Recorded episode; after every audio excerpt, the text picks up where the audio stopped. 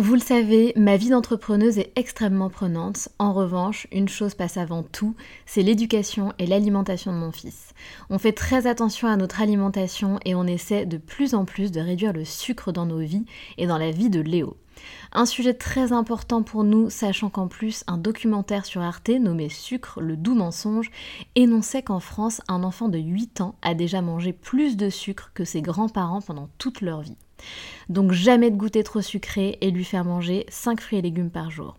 Avoir une alimentation équilibrée et fruitée, c'est clairement le meilleur des carburants pour vous les filles, mais aussi pour vos enfants. Je glisse souvent une gourde pomme pot dans mon sac, sans sucre ajouté bien sûr, avant d'aller le chercher à l'école, parce qu'en plus de plaire à Léo, ça équivaut à une portion de fruits recommandée par le programme national nutrition santé. Pour moi, c'est pratique et pour lui, c'est délicieux et ludique. Et maintenant, place à l'épisode.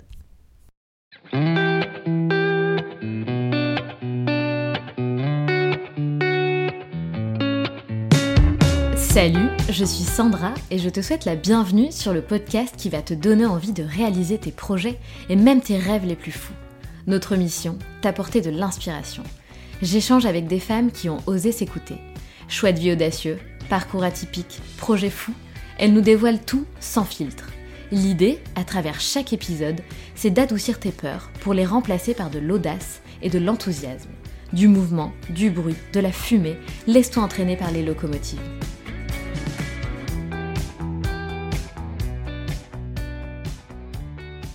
J'ai découvert l'or il y a deux ans. Je me baladais sur LinkedIn et je suis tombée sur une magnifique vidéo qui m'a fait découvrir le projet de l'or, Zeta, des baskets recyclées fabriquées à partir de marc de raisin j'ai été immédiatement captivée par Laure, dans sa salopette, qui raconte la jeunesse de son projet et qui nous emmène dans ses ateliers au Portugal.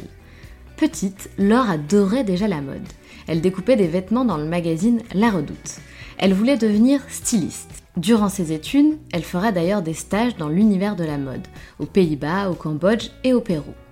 Dès ses 18 ans, cette envie d'entreprendre et de liberté commence à prendre beaucoup de place dans sa tête.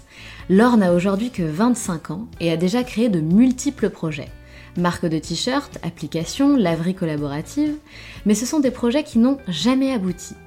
En rentrant de son stage au Pérou, elle n'a qu'une envie, prendre un sac à dos et partir voyager, découvrir le monde et différentes cultures.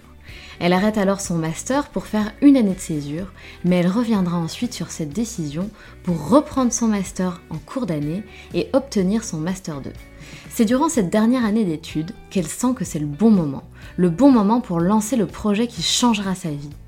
Laure vient d'une fratrie de 4 enfants, avec des frères et sœurs au parcours plutôt classique et brillant. Ça n'a donc pas été toujours simple pour Laure de sortir des sentiers battus. Des peurs, des doutes, des remises en question, mais elle n'a rien lâché. Elle est allée au bout. Durant cet échange, elle nous démontrera à quel point s'entourer est clé dans la vie d'un entrepreneur. Vous comprendrez ce qui a fait le succès quasi immédiat de Zeta, pourquoi Laure a fait le choix de fabriquer des chaussures en marc de raisin et vous découvrirez toutes les étapes de ce beau projet. On dit qu'un bon plat est un plat fait avec amour. Alors comme l'explique Laure, est-ce que finalement le vrai secret d'un bon projet serait tout simplement de le faire avec le cœur?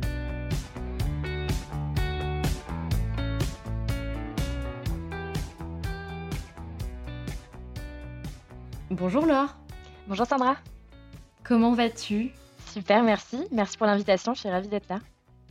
Eh bien écoute, moi aussi. Il faut savoir, Laure, que je, donc, je suis très très contente de te recevoir sur, euh, sur le podcast euh, Les Locomotives, euh, mais juste pour te raconter un petit peu comment je t'ai connue, et après tu vas te présenter bien mhm. évidemment, je t'ai découvert en fait, et tu nous en parleras tout à l'heure, grâce à une vidéo, je crois, sur LinkedIn, où tu faisais justement la promotion de, du projet que tu venais de lancer sur, sur Ulule, grâce à une campagne de crowdfunding.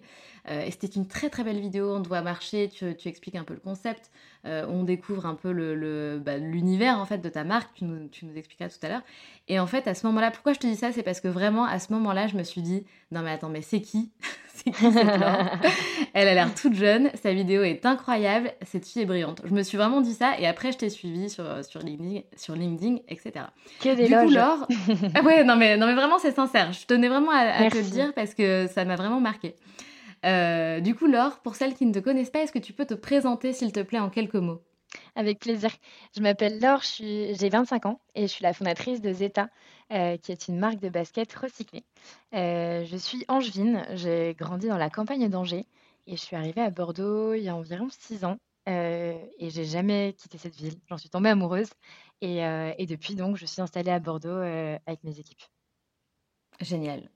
Bon alors du coup, on va évidemment, comme toujours dans le podcast, revenir en arrière dans ta vie euh, pour comprendre un petit peu ce qui s'est passé lors, parce que tu as quand même lancé ce projet, tu étais encore étudiante.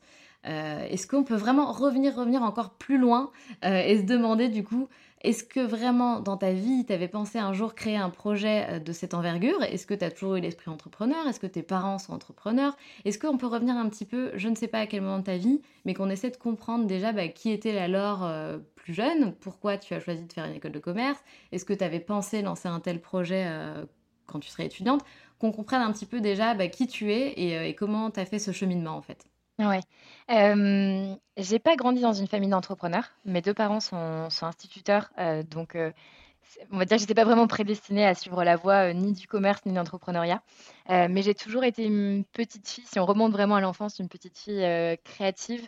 Je peignais beaucoup, je dessinais, j'adorais la mode, je découpais des, les vêtements dans les catalogues La Redoute qu'on recevait chaque saison. Mmh, génial. C'est c'est ces catalogues La Redoute que tout le monde recevait euh, Ah oui. à l'époque de la mode à distance. Et, euh, et donc, j'ai toujours été passionnée par ça. Euh, j'ai voulu être styliste euh, quand, euh, quand je suis sortie du, du lycée. C'est euh, la voie que je voulais, euh, vers laquelle je voulais me diriger. Et il fallait aller à Paris ou à Cholet. Euh, et moi, j'avais envie de rester à Angers. J'étais pas encore prête à partir. Donc, je me suis dit, je vais aller vers, le- vers du commerce. Et je me spécialiserai plus tard euh, par des stages dans, dans le secteur de la mode. Et c'est ce que j'ai fait, puisque j'ai fait d'abord un BTS. Je suis partie aux Pays-Bas dans une, dans une entreprise de chaussures, où j'ai eu ma première expérience. Et ensuite, je suis arrivée à Bordeaux. Pardon, je suis arrivée à Bordeaux, où j'ai fait une école de management public euh, et où j'ai continué à me spécialiser dans, dans, dans l'industrie de la mode, de la chaussure, avec un stage, avec un stage au Cambodge, un stage au Pérou. Et, je me suis vra- vraiment rendu compte que c'était ce que je voulais faire. Ça me, ça me passionnait, ça me passionne toujours. Et à partir de mes 18 ans, j'ai toujours eu cette volonté d'entreprendre. Alors, je ne sais pas pourquoi.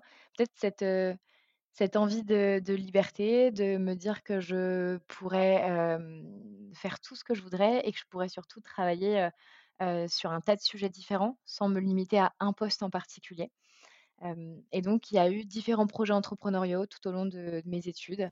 Euh, une marque de t-shirt, euh, un, Ah un oui, il y a il y a eu pas mal de de choses.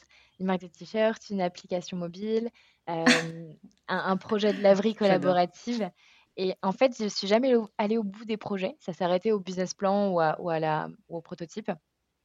Heu, je me sentais pas prête et heu et ouais, c'était pas forcément le bon projet ni le bon moment. Heu et puis finalement, en dernière année de master, juste avant de se lancer dans le monde du travail, je me suis dit: «OK, là, c'est le bon moment. Heu, j'ai un une idée en tête, j'ai un projet qui fait sens, heu, j'ai envie de me lancer». C'est drôle, tu vois, j'adore. C'est pour ça que j'adore demander, heu, un petit peu de, bah, d'où ça vient, qu'est-ce que tu as vécu, heu, en amont et cetera et c'est marrant du coup de se rendre compte que tu étais déjà une sorte de petit génie avec plein d'idées, heu, que tu as essayé de lancer plein de choses. C'est drôle. Est-ce que, du coup, si on revient un petit peu encore en arrière, est-ce qu'à l'école, tu avais, cette place, un petit peu de de 1 de la classe ou alors est-ce que pas du tout, l'école, c'était vraiment pas fait pour toi et que tu te sentais pas à ta place? Non, j'adorais l'école. J'adorais l'école, heu, j'étais passionnée par, heu heu, le français, heu, l'art plastique. Je me passionnais pour l'art plastique, je Ah passais bah ouais. des heures à rendre des projets.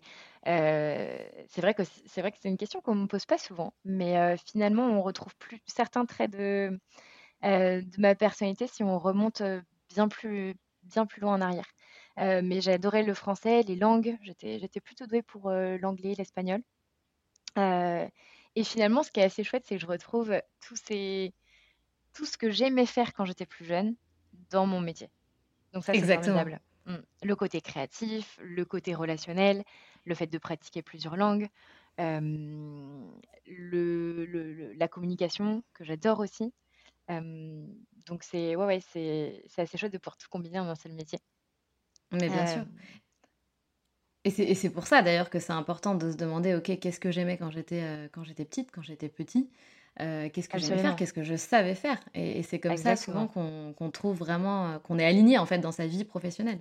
Ouais, mais ce qui est assez compliqué parce qu'au final, hem, hem, quand on nous demande à la sortie du lycée, qu'est-ce que qu'est-ce dans quelle voie est-ce que tu vas t'orienter? Moi, typiquement, j'avais fait une filière littéraire, et en fait, c'était très compliqué parce qu'il il y avait plusieurs il y avait 2 options qui s'offraient à moi. C'était soit de la fac de philo ou la fac de langue. Et en fait, je me voyais dans aucun des 2 secteurs et on m'avait jamais parlé du commerce parce que j'avais arrêté, les maths, et l'éco, à partir de la seconde. Donc c'était assez compliqué et finalement, je me suis dit: «Bon, c'est c'est pas pour autant que je me fermer des portes» et j'ai décidé de m'inscrire dans ce BTS que j'ai adoré, qui m'a les les études m'ont vraiment passionnée pour le coup, je peux le dire. Et finalement, voilà, on est on est faut pas se fermer de porte non plus. Bien sûr, non, non et de toute façon, c'est normal aussi de de tester, de de de se rediriger. Il faut bien qu'on comprenne, en fait, au fil des années, qu'est-ce qu'on a vraiment envie de faire et comme tu dis, Mmh. c'est pas simple. Quand on sort du fait. lycée, on on est paumé, quoi, enfin, Clairement. je je je comprends tout à fait ce que tu dis et donc pour résumer, tu n'as jamais été salariée? Heu, si, j'ai été salariée, heu, parce que j'ai fait une année de césure entre mon M1 et mon M2, justement parce que j'étais un peu perdue. Hem, j'ai beaucoup, beaucoup voyagé, heu, durant mes études et j'ai eu j'ai eu de la chance d'avoir des parents qui me qui me suivaient, heu, dans tous mes on va pas on va pas appeler ça des caprices, heu, mais qui m'ont suivie un peu dans toutes mes aventures. Heu, j'ai fait les Pays-Bas, c'est c'était à chaque fois en stage, donc les Pays-Bas, le Cambodge, le Pérou et donc je suis rentrée de mon dernier stage, heu, au Pérou, et je me suis dit, «OK, je vais arrêter les études, j'ai envie de voyager. J'ai envie de passer, heu, 5 ans sur la route à voyager en sac à dos, à faire du backpack, à, faire du woofing, à travailler dans les fermes, dans différents, secteurs». Mais j'ai plus envie de continuer les études, même si ça me plaît, mais j'ai envie de prendre du temps pour moi et de, rencontrer des gens, voir ce qui se passe ailleurs, en fait. Rencontrer d'autres cultures, aller à la rencontre d'autres cultures et voir ce qui se passe ailleurs et donc j'ai arrêté mon j'ai pas décidé de poursuivre mon M mon M2. Je me suis arrêtée au M1, j'ai pris une année de césure et donc l'objectif, c'était de travailler 4 mois, mettre de l'argent de côté et repartir et donc j'ai travaillé 4 mois en tant que commerciale, hem, dans, dans une, dans une entreprise de voyage, comment on appelle ça? De séjour hem, linguistique. organisés? Ouais. Ouais, c'est ça, Ah! séjour linguistique pour les jeunes, exactement. OK. Et donc ça a duré 4 mois et en fait, ça m'a fait réaliser, que j'adorais le voyage, ça c'était certain, mais que j'avais toujours ce désir d'entreprendre qui était pas éteint et donc je me suis un peu poussée par mes amis qui m'ont dit: «Mais c'est pas grave, essaye de rappeler l'école, leur demander si tu peux reprendre les études à la à la rentrée pour terminer ton master et tu ça te remettra dans le bain au moins, des études, du rythme et puis tu pourras te lancer à ce moment-là». Heu et donc j'ai fait mes, j'ai fait 6 mois à peu près, heu, en tant que salariée dans cette entreprise. Puis j'ai arrêté et en septembre 2020, j'ai repris ma dernière année de master, à à lancer mon projet. Tu dis d'ailleurs que tes parents t'ont, hem, t'ont t'ont soutenue. Heu, est-ce qu'ils t'ont soutenue du coup dans dans toutes tes idées de de de de projet et surtout dans cette, heu, dans cette dernière et et et du coup the the one, the one and only? Est-ce comment ça s'est passé? Est-ce qu'ils étaient à fond: «Ah ouais ma fille super, vas-y», comment ça s'est passé pour toi au niveau de ton entourage? Mes parents voyaient que j'avais beaucoup de projets, mais que j'allais jamais au au au bout au bout de Eh ces oui! projets-là. Donc quand j'ai annoncé qu'il y avait un énième projet, que j'avais envie de lancer, une marque de basket en raisin, heu, mon père m'a dit: «Bah écoute, heu, fais et on verra après». Bon, ils bien sûr, ils me ils me soutenaient, mais heu, en fait, ils avaient besoin d'une preuve pour, voilà, pour voir ce que ce que ce que j'annonçais, Oui. surtout que le projet était un peu innovant, était un peu fou, et ils avaient peur surtout. Ils avaient très envie que, voilà, j'arrête le voyage, j'arrête, d'avoir 1000 idées et que j'arrive pas à me poser et ils m'ont dit, «Voilà, essaie de trouver un CDI, mets un peu d'argent de côté, acquiers de l'expérience parce qu'au final, tu n'as que, heu, 5 ans d'études, tu voilà, il y y a quelques stages de temps en temps, mais tu as pas suffisamment d'expérience pour te lancer seule dans l'entrepreneuriat, et puis donc travaille un peu et tu te lanceras dans quelques années quand quand tu seras, mûre pour ça» et moi, je savais que c'était pas j'avais pas envie de ça. J'avais pas envie d'être salariée, j'avais pas envie d'attendre. L'idée, je la trouvais bonne et j'avais envie de la lancer maintenant et donc bon, j'ai été un peu à l'encontre de ce qu'ils me disaient et Et donc j'ai fait mon j'ai fait mes mes recherches dans mon coin, j'ai fait mon business plan dans mon coin et et j'ai bien fait parce que un an après quand, je me suis lancée en en c'était en septembre 2020 la campagne de crowdfunding, mon père m'a dit qu'il était très fier et Oh, c'est le plus beau des des compliments qu'on puisse recevoir et et j'attendais beaucoup de j'attendais j'attendais quand même l'approbation de mon de mon papa. Ma mère a toujours été très, elle m'a beaucoup, beaucoup soutenue durant cette année de où j'ai où j'ai monté le projet parce que, j'ai entrepris seule, donc il y a eu beaucoup de moments de doute, de moments où j'étais triste, où j'avais envie d'abandonner et elle, elle était toujours là, et elle m'a répété cette phrase, que je me répète encore. Elle m'a dit, «Si c'était facile, tout le monde le ferait» et donc je me répétais cette phrase en boucle et en me disant que je devais aller au bout de ce projet. Donc elle a toujours été là et mon papa un peu plus sur la réserve et et donc voilà, quand il m'a dit cette phrase, qu'il était fier, le jour du lancement, je me je me suis rendu compte que j'avais pas fait tout ça pour rien non plus. J'avais besoin de reconnaissance, ça c'est sûr. Bien sûr et je pense qu'on a toujours, plus ou moins besoin de de la vali validation de de nos parents. Exactement. surtout quand on prend des décisions qui vont à l'encontre de leurs, conseils, de leurs recommandations. Heu, clairement, au bout d'un moment, on a envie de leur prouver: «Bah, regarde, regarde, j'ai pas fait ça pour rien, regarde où j'en suis aujourd'hui». Ouais, tout à fait et puis en plus, tu vois, nous nous on est 4 enfants. Hem, ma grande sœur a a suivi un parcours assez classique, mais elle a très bien réussi, elle est magistrate. Heu, mon frère, est commercial, il a une voilà, il a eu un parcours très classique dans une un CDI dans une, dans une jolie boîte. Moi, je suis la troisième, donc j'avais un peu l'impression d'être le vilain petit canard qui qui Ah! voyageait à droite à gauche. Heu et j'avais envie de leur prouver que même si je suivais pas un chemin, heu, classique, je pouvais aussi m'en sortir. C'est beau, c'est beau. Je je je trouve ça génial, surtout de montrer, bah, que tu es dans une grande fratrie, heu, que tu as pris une branche complètement différente de de de tes grands frères et sœurs. C'est super, c'est super. Ça montre, tu vois, c'est important ce genre d'échange parce que ça montre en fait aux aux éditrices qui nous écoutent, heu, qu'on peut avoir des exemples dans notre famille où on pense que c'est la bonne direction, la bonne voie à prendre parce que c'est des gens qui ont réussi dans un schéma classique. Heu, mais c'est pas parce qu'on est différente qu'on est moins bien ou qu'on ne va pas réussir sa vie ou qu'on va pas réussir à faire ce qu'on a envie de faire. Heu, je pense qu'il faut s'écouter. Ça, c'est important. Et et tu vois, mes parents me me l'ont dit, heu, quand quand on en a rediscuté ensemble il y a quelque temps, ils m'ont dit: «Mais en fait, peu importe la voie que tu aurais choisie, heu, l'important c'était c'est qu'on te voit heureuse» et au Oh, final, on c'est se trop rend beau. compte ouais, mais mais on se rend compte qu'au final, heu, peu importe le chemin, que ce soit, un métier manuel, que ce soit un un voilà, se lancer en entrepreneuriat ou suivre un un schéma classique dans une grosse boîte, peu importe, hem, c'est c'est pas ce qui compte pour eux. C'est trop beau. En tout cas, j'aime tes parents, heu, Laure, je tiens à le dire ouvertement. Non, Je ils ont les une aime déjà. J'aime beaucoup leur, ouais, ils ont une belle ouverture d'esprit et ouais, on moi moi aussi j'aime beaucoup leur discours.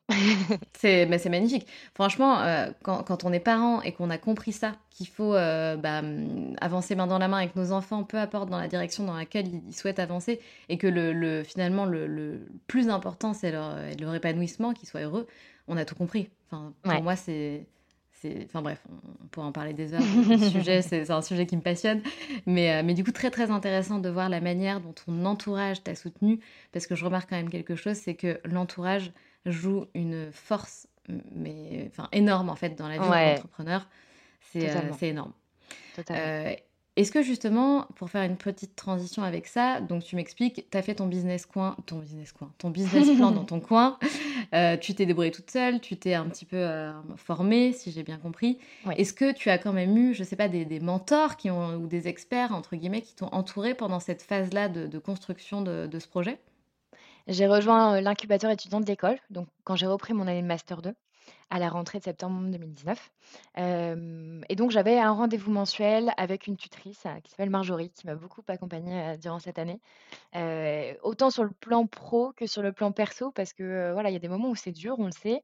Se lancer seul en plus, c'est pas facile. On a personne vers qui tourner quand on a, besoin de prendre une décision ou quand on a un doute sur quelque chose. Heu, donc c'était super, et j'ai j'essayais en fait d'aller demander de l'aide un peu partout, que ce soit dans des structures, publiques à Bordeaux, des associations.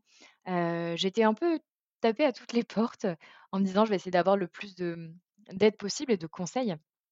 Il Faut surtout pas avoir peur de, mmh, de s'entourer et de demander de l'aide parce que, il y a plein de compétences qui nous manquent et parfois se former en autodidacte, sur internet, sur YouTube, c'est pas toujours suffisant. On a besoin d'avoir des retours d'expérience. Il faut pas non plus hésiter, ça je l'ai pas forcément fait au début, à demander des retours d'expérience à des personnes qui se sont lancées dans le dans le dans le milieu en fait, dans qui qui ont créé leur boîte par exemple, et et c'est toujours bénéfique. Donc heu, ouais, s'entourer, ça fait partie de des clés de la réussite, d'un entrepreneur. Mais complètement. Je pense que ça nous fait gagner beaucoup de temps et ça nous évite beaucoup d'erreurs. Exactement et C'est, on se sent heu moins seul aussi. oui, c'est c'est très vrai.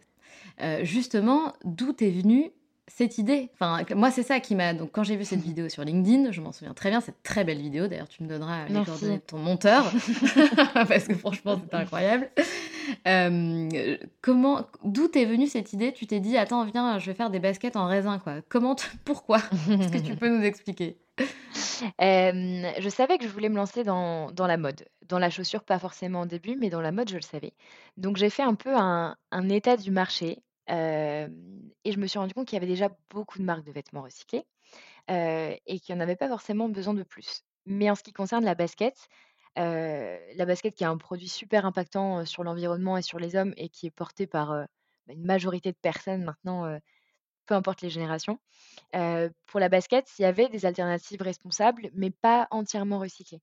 Il y avait pas d'alternative 100% recyclée, zéro déchet et donc je me suis dit: «Bon, beh, peut-être qu'il y a un créneau à prendre à ce niveau-là». J'avais fait tous mes stages dans dans cette industrie, donc j'avais pu voir un peu, les enjeux sociaux et environnementaux. Il fallait il fallait donner une nouvelle, un nouveau sens à ce produit-là et et en faire une alternative beaucoup plus propre et beaucoup plus propre et beaucoup plus respectueuse, des hommes. Donc j'ai commencé à faire mes recherches, à comprendre comment est-ce qu'on fabriquait, une paire de chaussures, à bien définir le concept du produit, donc une basket zéro déchet, entièrement fabriquée à partir de déchets qui vont être revalorisés, et puis j'ai cherché à chacun des composants, recyclés, pour cette chaussure. Donc pour l'extérieur, pour la semelle, la semelle intérieure, petit à petit et puis finalement, je suis tombée sur cette matière en raisin qui est fabriquée en Italie à partir des déchets de la production de vin et ça répondait parfaitement à à l'idée de de zéro déchet puisqu'on réutilise le les les restes de la production de vin pour en fabriquer une nouvelle matière et en plus de ça, le raisin pour une marque bordelaise, ça me paraissait évident. C'est génial. Alors justement, comment on transforme du marc de raisin en cuir vegan? C'est quand même, heu C'est assez assez fou comme process, ouais. bah oui, j'imagine. En fait, ce sont donc tous les restes qui vont être récupérés, heu, donc ce qu'on appelle le marc de raisin, les peaux, les rés les résidus, les pépins, qui vont être mis de côté, heu, déshydratés dans des fours pour en extraire l'humidité et ensuite ça va être broyé en une fine poudre avant d'être intégré à de l'huile végétale et d'autres matières. Heu, ça va devenir une pâte qui ensuite va être teinte avec différents colorants selon, la couleur qu'on veut leur donner. Puis étalée pour être séchée et ces rouleaux, ces, longs rouleaux de de faux cuir, vont être envoyés directement dans notre usine au Portugal, pour être découpés, et assemblés sur la chaussure. C'est génial. Je suis sûre que ce genre de de de process, enfin tout le côté, production te te passionne, non? Ouais, c'est vraiment le le ce qui me passionne le plus, c'est le côté développement produit. Me dire: «Je pars d'un dessin, je pars d'une idée, je vais chercher les matières, je vais lui donner vie et à la fin, je vais pouvoir tenir ce produit entre les mains». C'est assez illimité en termes de processus créatif parce qu'on peut aller toujours plus loin, à la fois dans le design, mais aussi dans le dans la fabrication.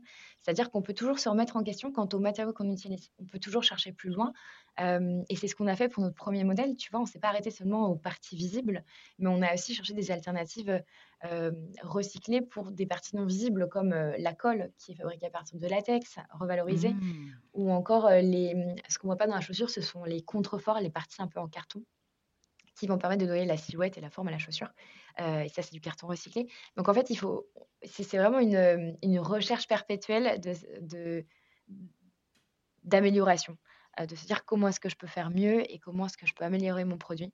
et c'est c'est ça qui me plaît au quotidien. C'est génial, effectivement, ça franchement, ça a l'air, heu, ça a l'air vraiment passionnant. C'est vraiment top ce que Ça l'est, ouais. Bon, en tout cas, j'imagine qu'énormément d'entrepreneurs, d'entrepreneuses, heu, ont ont souhaité lancer, heu, des projets similaires de chaussures, véganes, recyclées et cetera. Comment tu expliques que toi, ton projet, donc Zeta Shoes, heu, ait vraiment explosé très vite? Parce que clairement, il y a eu un succès qui a été euh, très rapide. En plus, pendant le Covid, j'ai l'impression que le, le Covid t'a un petit peu poussé finalement, t'a Ouais. aidé.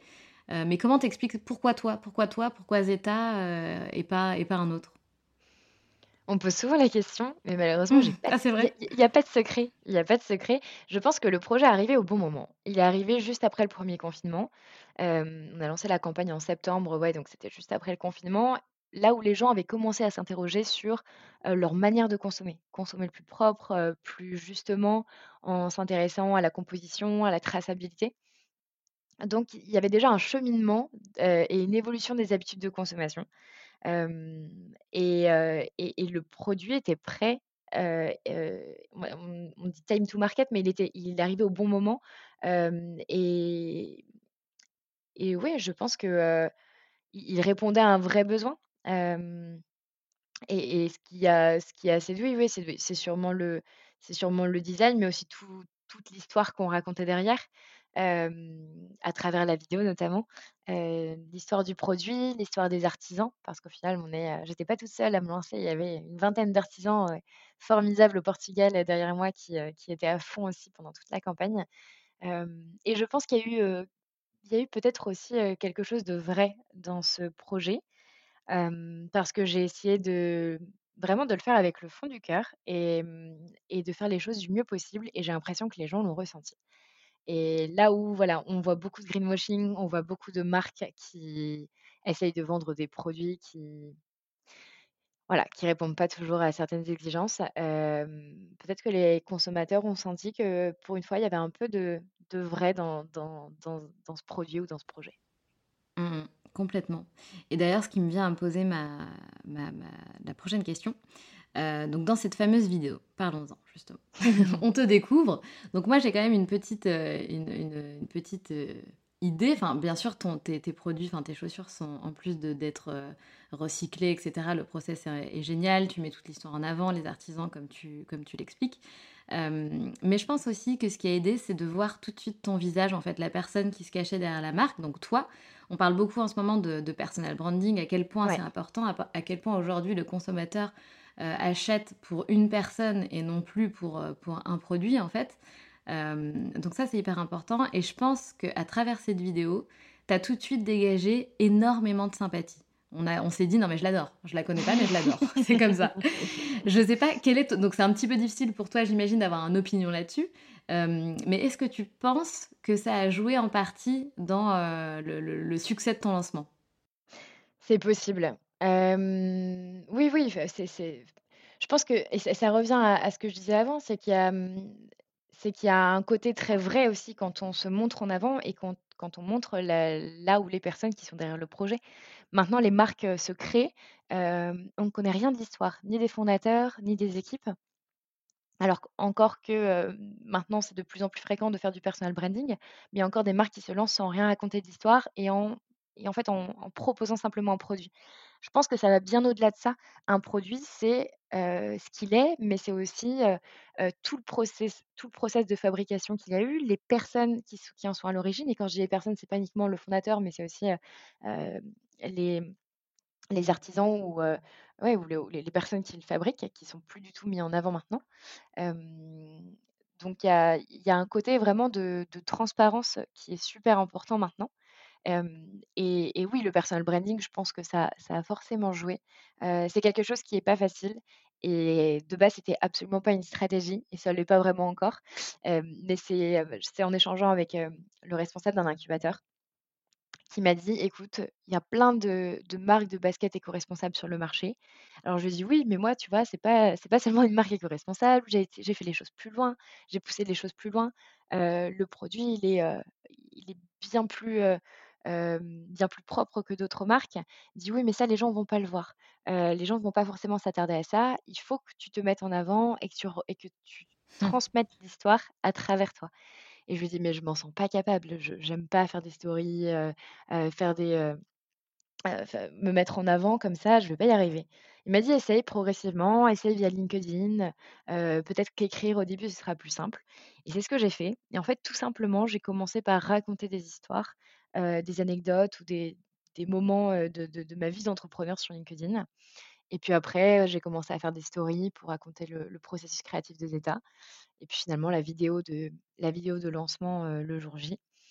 Et, et, en fait, oui, c'est vrai que maintenant, les gens associent Zeta à l'or. Alors parfois, c'est un peu compliqué parce que j'aimerais qu'on me détache aussi de la marque. je suis une mmh. personne avant la marque. Et c'est pour ça que je, trouve que je trouve ton podcast hyper intéressant parce que tu essaies justement de, de bien détacher les deux et de dire que voilà, la marque et la personne sont deux entités distinctes. et, et, et, oui, je pense que du coup, le personal branding, ça, ça, ça permet aux consommateurs de, de, de, de, voilà, de percevoir le, le, qui se cache derrière la marque. Bien sûr, c'est important. Et d'ailleurs, tu parles, donc c'est marrant, merci de, de, nous raconter tout ça avec transparence, donc cet échange avec cette personne de l'incubateur qui te donne un très très bon conseil. c'est important, tous ces détails, en fait, c'est c'est important pour les auditrices qui ont envie elles aussi de se lancer. C'est, voilà, comme tu dis, de s'entourer des bonnes personnes, de, de, questionner des experts. C'est hyper important parce qu'une personne peut vous donner un conseil qui va changer tout le cours de ce projet et, du lancement ou de, de la suite. Enfin, c'est c'est tellement important. Et en plus, donc toi, ce que tu as fait, donc tu as joué la carte sans le faire, sans, sans vouloir vraiment le, comment dire, sans que ce soit une réelle stratégie, mais tu as joué la mmh carte du personal branding. Euh, en plus, quand c'était un peu le, début, en fait, c'était vraiment le, le début. Aujourd'hui, tout le monde fait ça. Euh, parce qu'on a compris que c'est ce qui fonctionnait. Mais c'est ça aussi qui est intéressant, c'est que tu as été euh, avant-gardiste un petit peu, hein, comme euh, les mini-mondes, ce genre de, de, euh, de, marques qui ont aussi joué la carte du personal branding. et je trouve ça super que, bah, que, tu, que tu l'aies fait un petit peu, entre guillemets, avant tout le monde, et que ça ait fonctionné, que ça ait pris.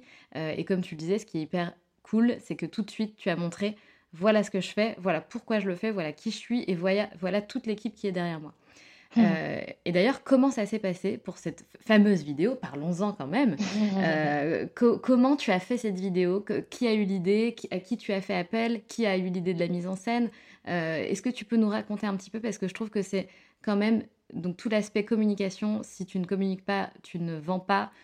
Ton projet n'aura aucune visibilité, donc c'est hyper important. Vrai. voilà, quelles ont été les étapes de cette fameuse vidéo qui a cartonné? je pensais pas que cette vidéo avait reçu autant de qu'elle avait autant plu, je t'avoue. Si, mais si, mais elle a fait tout le tour de LinkedIn, je pense. que si tu savais comment elle a été filmée, tu, bah, tu vas savoir et ça, je pense que ça va te faire rire. Euh, bah, en fait, pour le pour la pour la com, j'avais pas de budget parce que bah, j'étais étudiante et la campagne de crowdfunding, c'était vraiment le moment qui allait me permettre de voir si le projet allait plaire ou pas. J'en avais aucune idée. Et donc, je voulais avancer le moins de frais possible. donc, pour la vidéo, j'ai fait appel à un étudiant qui était, qui, qui était en école de com et de, ou de journalisme, de médias. et donc, j'ai écrit le script au préalable. Ça m'a bien pris deux mois parce que je ne savais ah! pas du tout comment. Alors, deux mois, pas deux mois à temps plein, mais je m'y mettais, tu vois, un petit peu toutes les semaines. Et dès que j'avais une idée, je le notais sur un carnet. Et je revenais, et puis petit à petit, la vidéo s'est créée comme ça. et, et oui, donc j'avais aucune idée de comment on, écrivait le script d'une vidéo. Donc j'ai regardé un petit peu tout ce qui se faisait, que ce soit sur Ulule, sur Kickstarter, en anglais, dans, différentes langues, pour un peu piocher les bonnes idées. et en fait, je l'ai construit de façon très simple un peu une accroche, une présentation. ensuite, le problème évoqué, le produit qui répond en fait au problème ou qui répond aux besoins, la, présentation du produit, du process de fabrication, et puis ensuite une, un peu une, scène de fin où j'essaie de, bah, de, de, rallier tout le monde à, la cause. donc je l'ai fait très simplement. On a tout tourné à Bordeaux en une demi-journée, je crois. bravo deux heures parce qu'on était vraiment dans le rush total. On avait fait le shooting photo juste avant en deux heures et après on a enchaîné sur le shooting vidéo. Euh, et puis les scènes au Portugal euh, ont été filmées avec, euh, avec un freelance, que un freelance brésilien que j'avais trouvé sur place. Je lui avais dit écoute, j'ai pas beaucoup d'argent, est-ce que tu viens m'accompagner? J'ai besoin de mmh. quelques scènes dans les ateliers. Il m'a dit ok, pas de problème. Et depuis, c'est devenu un ami. et donc l'étudiant en France a monté toutes les scènes faites à Bordeaux et au Portugal mais c'est vrai que c'était une vidéo petit budget, ça c'est sûr. Je suis contente que ça se soit pas vu. bah, absolument pas. Absolument pas. Tout est top, la mise en scène. Même toi, tu es quand même hyper à l'aise en fait dans cette vidéo. Tu, tu, tu arrives. C'est ça qui est difficile à travers une vidéo, c'est de, de, décupler en fait, de faire passer un message et de montrer les émotions. Ouais, mais en fait, comme on était dans le rush et qu'on n'avait pas de temps, je me suis dit: «Laure, tu as 3 prises, il faut les réussir». Donc je je me suis mis à fond et et finalement on n'a pas eu, on n'a pas eu tant de prises que ça à faire, donc je suis contente que ça rentre bien alors, que ça te plaise. C'est c'est je je pense que ouais, c'est une très bonne vidéo et je pense que qu'elle a beaucoup joué en fait dans cette campagne nulle, et cetera. En tout cas, si toi t'aimes bien raconter des histoires sur LinkedIn, je pense qu'il faut que tu racontes cette histoire derrière la vidéo. J'y penserai pour un prochain post. Et donc plus, glo plus globalement, Laure, quelles ont été, en résumé bien sûr, euh, les étapes de ce projet de A à Z? De Z à A, quand même. Ou de Z, de Z à A. Comme Zeta, par exemple. Exactement. J'allais un peu souffler. euh, les grandes étapes, heu, je dirais, bah, d'abord la la prise de conscience, que j'ai eue pendant mon année de césure de me dire: «OK, j'arrête mon job et je vais me lancer dans un projet». Puis en septembre, j'intègre le master, je rentre dans l'incubateur qui me donne quand même un un lieu et un, et un cadre pour lancer ce projet. Je me lance pas toute seule. J'ai quand même, une personne qui m'accompagne tout au long de l'année. Ensuite, il y a la la recherche d'usine qui se fait, heu, 2-3 mois après, après quelques échanges de mails, où là, je pars au Portugal sur un coup de tête. J'avais une semaine de cours et donc je décide de de louper les cours, attention, Oh! pour pour partir au Portugal, parce que oui, les usines sont ouvertes, uniquement en semaine, donc j'avais pas forcément le choix. Et je pars, je me souviens avec les quelques économies que j'avais de côté. Je travaillais dans un bar à Bordeaux à côté de mes études et donc je pars, pour la petite histoire parce qu'elle est assez rigolote, je pars avec mon billet d'avion, ça j'ai réussi à le financer, la voiture de location parce qu'il faut pouvoir, bouger dans les différentes usines, qui sont situées, en périphérie, des villes. Et il me manquait j'avais pas suffisamment d'argent pour, payer le logement et je voulais surtout pas demander d'argent à mes parents parce que je comme je t'avais expliqué, j'ai pas de preuve à ce moment-là que, voilà, que le projet va prendre vie. Donc je décide de faire du couchsurfing, tu sais, de dormir chez l'habitant. oui, tout à Heu, fait. donc j'envoie un message, heu, 2 jours avant, à un Portugais, le seul, dispo à ce moment-là, un mec génial d'une quarantaine d'années. Je lui dis: «Écoute, je suis je suis un peu dans la merde là, j'ai nulle part où dormir. Est-ce que tu veux bien me prêter ton canap?» il me dit: «OK, pas de problème, je t'accueille» et en fait, j'ai passé 3 jours formidables. On a, on a ri, mais c'était top et il m'a fait visiter la ville en plus, sous un autre angle, donc c'était chouette. Et donc je pars à la rencontre des usines à ce moment-là. J'en avais sélectionné 3, heu et en fait, la première que je rencontre, j'ai un énorme coup de cœur, pour, les personnes, et c'est celle avec laquelle, je travaille aujourd'hui. Donc ça, ça marque quand même un Oh! tournant Ouais, C'est ça beau. marque quand même un un tournant dans dans l'aventure parce qu'on a une relation très, très particulière, surtout avec le le fils, en fait, du du responsable de du fondateur de l'atelier, qui m'a accompagnée tant sur le plan perso que pro pendant, bah, depuis 3 ans, et on est, très amis et on s'envoie des cadeaux régulièrement, quand quand on se revoit à chaque fois, c'est, Enfin, je me sens vraiment comme chez moi dans cet atelier, parce que c'est l'atelier qui a vu naître le projet, qu'ils ont tout fait pour voilà, ils m'ont fait confiance au début, et ils ont tout fait pour que ça marche. Donc c'est ouais, c'est ce cette rencontre-là en octobre ou novembre, elle, est très particulière. C'est une aventure humaine, avant tout alors? Ouais, exactement, absolument. Je suis très très, très attachée à eux et c'est aussi pour ça que, mmh, j'en parle beaucoup et qu'on inscrit le nom de chacun des artisans, sur le site internet. Dans sur la fiche produit, on a, «Par qui sommes-nous fabriqués?» et donc tu as la liste, de de tous les artisans, qui ont participé à la création du produit. Et alors pourquoi tu as appelé ce ce cette marque Zeta? Zeta, c'est un dérivé de la fonction zéro en maths, donc pour zéro déchet Ah waouh! Tellement et clever. Et pour la petite histoire, j'ai appris par une, heu, par une cliente hongroise quelques mois plus tard que c'était aussi le nom d'un cépage hongrois. C'est pas vrai? Heu, donc je me suis dit: «Mais bingo, ça tombe tellement C'est bien heu, incroyable. Bah oui, cette raison». well done, franchement bien joué. Donc ce qu'il faut rappeler quand même, c'est que lors de cette campagne Ulule, tu lances la campagne la campagne et tu as vendu 100 paires de chaussures en même pas quelques heures, donc ce qui est déjà dingue. Ouais, C'est ça, hein, hem, je dis pas de bêtises? ouais, c'est ça. Donc en fait, la dernière étape, je pense, du process, ouais, c'est ça, c'est le lancement de la campagne le début septembre, heu, 2020. avec pour objectif 100 paires, précommandées pour lancer la prod. C'était ce qu'on s'était fixé avec, avec l'atelier et en fait, en à la fin de la journée, il me semble, on atteint 500. Waouh! Et là, tu te dis quoi là à ce moment-là? oh, je réalise pas, je réalise pas du tout.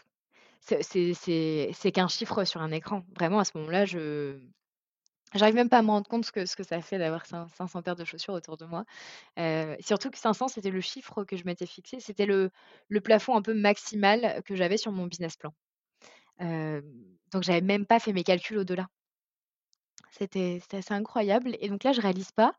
Je commence à comprendre qu'il va y avoir beaucoup, beaucoup de travail parce que je commence à avoir plein de rendez-vous à droite à gauche. Alors, des des rendez-vous presse, des collaborations, des boutiques qui commencent à à nous écrire, à nous appeler. Sarenza, au bout de 2 jours, qui, veut vendre, qui veut commercialiser les baskets. C'est pas vrai, ça m'a donné un Alors alors qu'on n'a même pas, tu vois, le retour d'expérience des clients, donc c'est assez dingue. Et là, je un mois, heu, épuisant, vraiment, Ah bah oui. où, heu, où je suis à la campagne chez mes parents parce que je voulais surtout pas vivre ce lancement toute seule.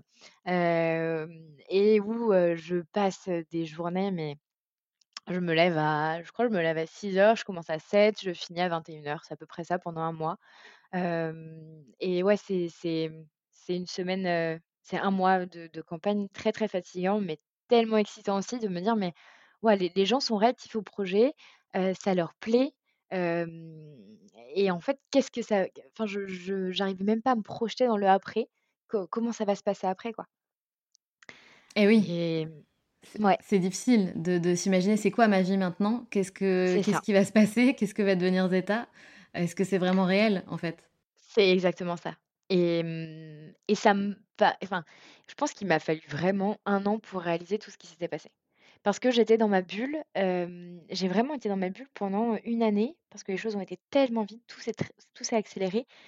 Suivi, quand quand la campagne s'est terminée, il fallait déjà, plancher sur le site internet, sur les prochaines étapes, sur les prochains produits même, parce qu'il faut voilà, il faut il faut, mmh, il faut sortir de nouvelles collections, assez régulièrement quand même. Il faut aussi établir le plan de production avec, l'atelier qui s'attendait pas à recevoir, une commande de 2 700 paires. Il devait être trop il y a content? ouais, j'étais trop content et heu et genre tous les jours, ils étaient en train de de recharger la page pour voir le nombre de paires qui augmentait sur la sur la cagnotte Ulule. Donc c'était rigolo, ils étaient aussi, heu, aussi enthousiastes que nous, heu, dans dans ce projet. Donc c'était top. Et ouais, donc tout s'accélère et et et en fait, j'ai pas vraiment le temps de souffler, quoi. En un an, je prends pas de vacances, je suis à je suis à fond et je prends même pas le temps de recruter parce que, j'ai Anne qui me rejoint en alternance sur la partie SAV communication, mais je prends même pas le temps de me poser et de me dire: «Est-ce que finalement on va avoir besoin de d'autres personnes?» parce que je suis un peu prise dans un tourbillon, quoi. Et donc aujourd'hui, vous êtes combien alors? Aujourd'hui, on est 5. on a quand même recruté. Et tant mieux parce que ouais, c'était nécessaire et heu, c'est formidable de travailler à plusieurs. Il y a plein d'idées qui se créent, on au quotidien, c'est un vrai plaisir quand on voilà, quand on trouve des personnes avec qui ça match. Heu, donc non, non, c'est génial, on est une petite équipe, ça fonctionne super bien à 5. Pour l'instant, on n'a pas besoin de d'être davantage, mais c'est ouais, c'est top. C'est top de pouvoir se dire qu'on a créé de l'emploi et et qu'on est avec des gens, passionnés qui s'investissent autant dans le projet que j'ai pu l'être au début. En tout cas, c'est incroyable, vraiment, je suis, heu, je suis admirative de de de de ce que tu as entrepris tu es très jeune, tu as 25 ans, tu parles comme une nana qui a 20 ans d'expérience, quoi. C'est quand même assez hallucinant, tu vois? Je pense qu'on appr on on apprend beaucoup aussi durant enfin, j'aurais jamais appris autant que pendant cette année où j'ai monté le projet et l'année, bah, la première re année de Zeta. Sur je me suis retrouvée confrontée à des situations où, heu, j'avais pas le choix en fait, que, mmh, que que que de trouver des solutions et donc j'ai appris tellement de choses sur le plan, logistique, finance, administratif. Moi qui avais horreur des papiers, de la paperasse, heu, maintenant j'ai plus trop le choix. Sur le plan com, collaboration, enfin faire des rendez-vous clients, négocier les prix, savoir dire non aussi. Même sur le plan perso, j'ai beaucoup, beaucoup évolué. J'ai énormément grandi et mmh et c'est des choses qu'on n'apprend pas quand on est en entreprise. Alors peut-être, mais mais pas aussi vite. Eh ben non, parce que dans, surtout quand on commence en général dans une entreprise, on est euh, dédié à un périmètre. Donc déjà, on on, peut pas vraiment euh, évoluer sur tous les fronts comme quand on est entrepreneur. Et on a des managers, on a des gens qui sont là pour, pour nous aider, pour voilà, des, collègues. Donc on n'a pas à tout gérer nous-mêmes. Donc effectivement, c'est ça, on est, moins en autonomie, ouais. Eh mm. ouais. C'est en mode fusée, quoi. Le, le, le rythme d'apprentissage, c'est assez exceptionnel. Euh, donc aujourd'hui, clairement, tu as, tu, on peut pas dire que tu as changé de vie, puisque finalement, bah, c'est ta vie, quoi. Ça, c'est à la limite euh, toujours été depuis le début de ta carrière, entre guillemets, professionnelle. Euh, et donc j'ai vu que tu étais même présente au Festival de Cannes pour une collaboration avec Nespresso. Dis donc, dis donc. Donc de, quoi il s'agissait exactement? C'est assez incroyable, hein. c'est assez incroyable. Quand j'ai appris cette nouvelle, je me suis dit, mais mais que se passe-t-il Qu'est-ce que je vais faire là-bas? En fait, on a fait cette collaboration avec Nespresso euh, euh, pour une basket euh, en marre de café qu'on a lancé qu'on a lancé en mai. Et dans la, en fait, Nespresso on a chaque année en fait un, bout de, de plage à Cannes. ils ont un restaurant, ils organisent quelques événements. Et donc l'idée, c'était d'être présente au festival et que, des collaborateurs, des, des personnes, des influenceurs, des célébrités portent les chaussures, pour communiquer sur le projet. C'était c'était dingue et en fait, donc ils m'ont proposé de venir et de monter les marches du festival.